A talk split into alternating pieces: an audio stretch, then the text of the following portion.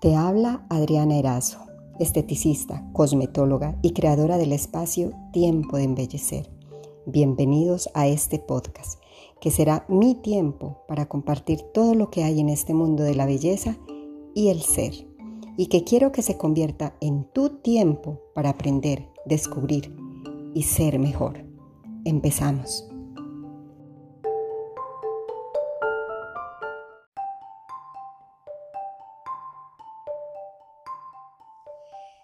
Bienvenidos a este nuevo episodio de Tiempo de Embellecer.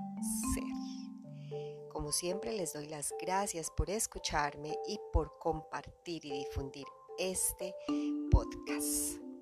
Vamos a hablar hoy de un tema muy importante, muy actual, muy común y es la toxina botulínica tipo A.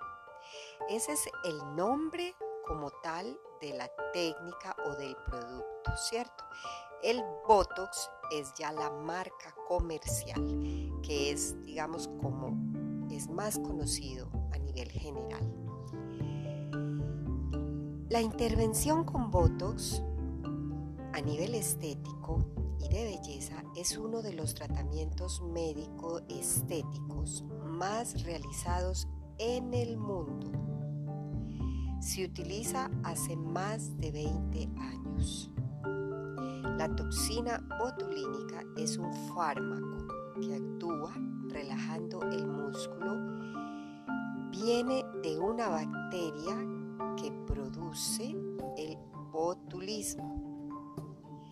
Los primeros casos de tratamiento fueron en niños con estrabismo con la toxina se relajan los músculos del ojo y se corrige este defecto. El botox se inyecta donde hay un músculo que está produciendo una arruga. Este descubrimiento se dio a raíz de una conversación que tuvieron dos esposos, ella oftalmóloga y el dermatólogo, es la pareja, los padres del Y ellos en una charla de alcoba se propusieron ir más allá, investigar qué más podía hacer este procedimiento que se hacía en los niños y ella se, se postuló como, digamos, como conejillo de indias para ensayarlo a nivel de arrugas y a nivel de líneas de expresión en toda la zona de los ojos. Entonces, eh, ese es el real descubrimiento, como se descubre realmente que la toxina botulínica hace esta, este trabajo estético. El Botox también inhibe la liberación de neurotransmisores para su aplicación en neurología, hiperhidrosis, migrañas y cefaleas. También ese es el, uso médico del Botox. Cuando se conserva la correlación entre tu emoción y tu expresión, es que el Botox ha sido bien aplicado y en óptima dosis se trata de relajar los músculos, más no paralizarlos. El resultado después de inyectar Botox se empieza a notar entre 2 y 5 días y entre 8 y 10 días el resultado final. Ya es estable y su efecto dura entre 3 a 4 meses, donde ya se empieza otra vez a gesticular y a formar la arruga como tal. Cuando inyectas Botox por primera vez, ese músculo nunca va a volver a ser el mismo, porque el Botox va educando la musculatura. Y si la aplicación sigue por varios años y luego se deja de aplicar, ese músculo ya ha perdido fuerza, porque ha dejado de funcionar o de ejercer su función, el movimiento como tal. El marketing de los productos cosméticos se ha encargado de hacerlos creer que los productos como cremas o tratamientos con botox tienen el mismo efecto que el botox inyectado. Y eso no es verdad. No tienen ese beneficio. No hay cuando una crema o un producto tenga el mismo efecto. Hacia la zona o hacia el área donde llega una inyección. Los productos cosméticos máximo vehiculizados llegan hasta la dermis y nunca hasta el riego sanguíneo y mucho menos hasta el músculo o los nervios. La edad ideal para poner Botox es entre los 35 y 55 años para efectos tanto preventivos como correctivos.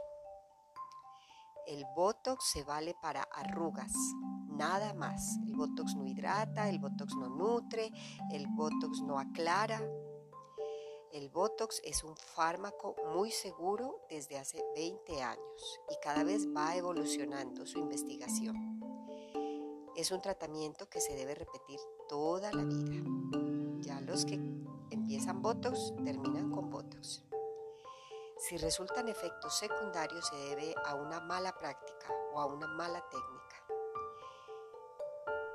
En cuestión del Botox y digamos de algunos y de la mayoría de los tratamientos estéticos, menos es más para no deformarlo, para no eh, dar esa sensación de que tienes Botox, irlo gritando por la calle. Entre menos es más, entre menos se te note, mucho mejor. Actualmente se están haciendo estudios para desarrollar un Botox cuyos resultados duren más de seis meses y también un Botox tipo E que tendría un efecto flash por 8 días más o menos. Ese viene a ser el famoso Baby Botox. Este tipo de ensayo es para eventos importantes. Luego, mirando los resultados, ya uno decide si se quiere poner un Botox tipo A. Una frase para cerrar este episodio. No hay que quitar arrugas a la vida, sino poner vida a las arrugas. Esto lo dijo un reconocido dermatólogo de España,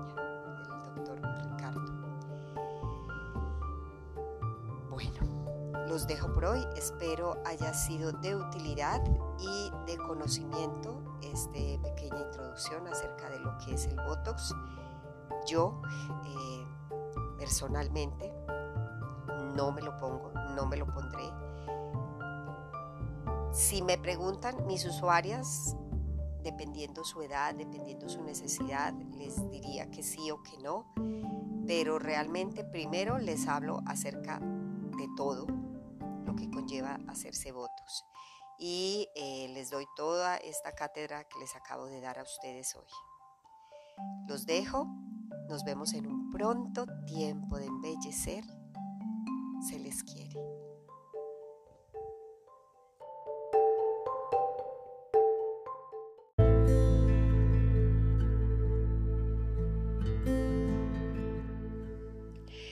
Y para cerrar este episodio, hoy la lectura de Ciara Molina, psicóloga emocional. Siete pasos para vencer el dominio del ego. Número uno, no te sientas ofendido. Lo que te ofende solo contribuye a debilitarte. Si buscas ocasiones para sentirte ofendido, las encontrarás. Cada dos por tres. Sentirte ofendido crea la misma energía destructiva que te ofendió y que lleva al ataque, al contraataque y a la guerra. Número 2. Libérate de la necesidad de ganar. Al ego le encanta dividirnos entre ganadores y perdedores. Es imposible ganar todo el tiempo. Siempre habrá alguien más rápido, más joven, más fuerte, más listo y con más suerte que tú. Tú no eres tus victorias. Tercero, libérate de la necesidad de tener razón.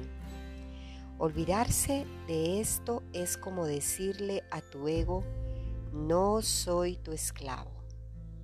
Pregúntale, ¿quiero ser feliz o tener la razón? Cuarto, libérate de la necesidad de ser superior.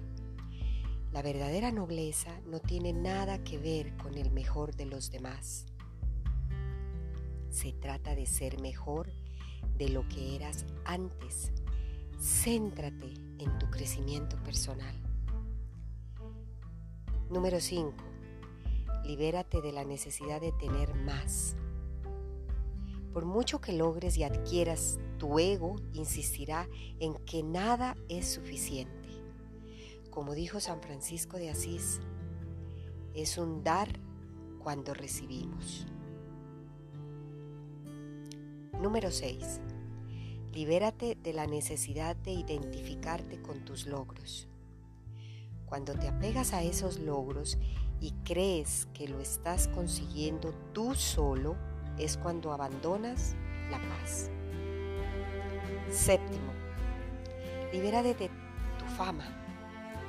La fama que tienes no está localizada en ti, sino en la mente de los demás.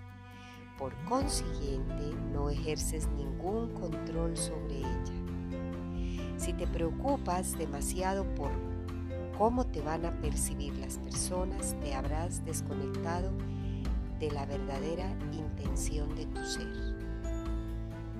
Así funciona el ego. Wayne Tyler. Gracias por escucharme. Espero que compartas y difundas este podcast y mis redes sociales Adriana Erazo, Estética y Bienestar. Nos vemos en un próximo y pronto episodio de Tiempo de embellecer. Un abrazo a todos.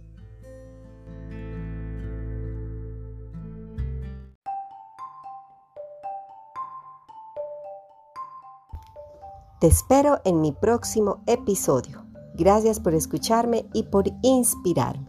Y si te gustó, compártelo y así me vas a ayudar con la continuación de este proyecto.